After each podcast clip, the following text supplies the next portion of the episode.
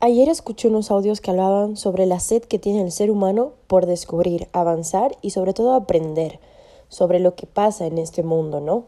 Y yo me puse a pensar que cada vez que recibimos una información realmente deberíamos cuestionarla, deberíamos cuestionar de dónde proviene, sus costumbres, deberíamos cuestionar las religiones, las creencias, las acciones, las palabras, los actos.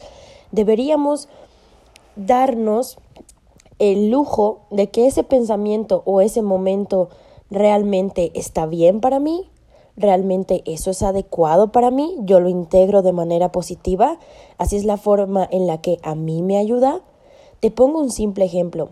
Puede que mi padre toda su vida haya querido ser médico, pero por cuestiones de la sociedad, la edad, la época, economía, no lo logró. Entonces, ese era el sueño de mi padre. Pero yo me pongo a pensar, y es lo que realmente yo también quiero ser?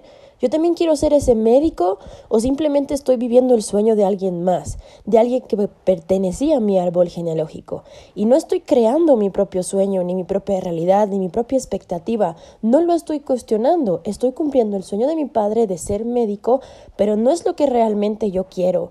Y no me estoy dando la oportunidad de poder soñar. Muchas veces creo que la sociedad nos idealiza en un concepto en el cual nos habla sobre tener una familia, tener una casa, comprarte un auto, tener ese cuerpo, llegar a ser tal persona, tener tanto dinero en el banco. Y eso según la sociedad es algo perfecto, utópico.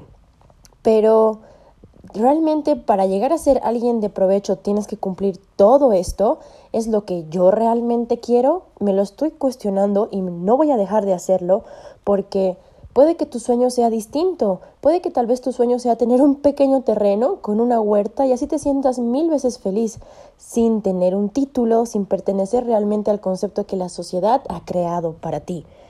Y es que me tomo el lujo también de hablar del dinero, porque supuestamente te da felicidad, pero realmente lo hace. Imaginémonos en un caso hipotético en el que somos millonarios, ¿ok? Y tenemos absolutamente todo lo que soñábamos o lo que nos dijeron que teníamos que tener cuando éramos pequeños y nos hicimos esa idea en la cabeza desde tan chicos. Pero ahora que lo tengo y que tengo el dinero para tener todo eso, me siento en completa plenitud.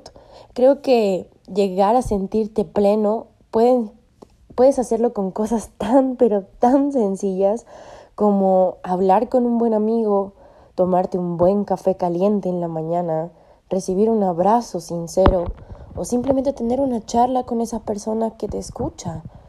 Eso es plenitud. No necesitas millones de dólares o millones de la moneda que tengas en tu país, en el banco, para conseguir algo tan básico y tan pleno como un abrazo sincero.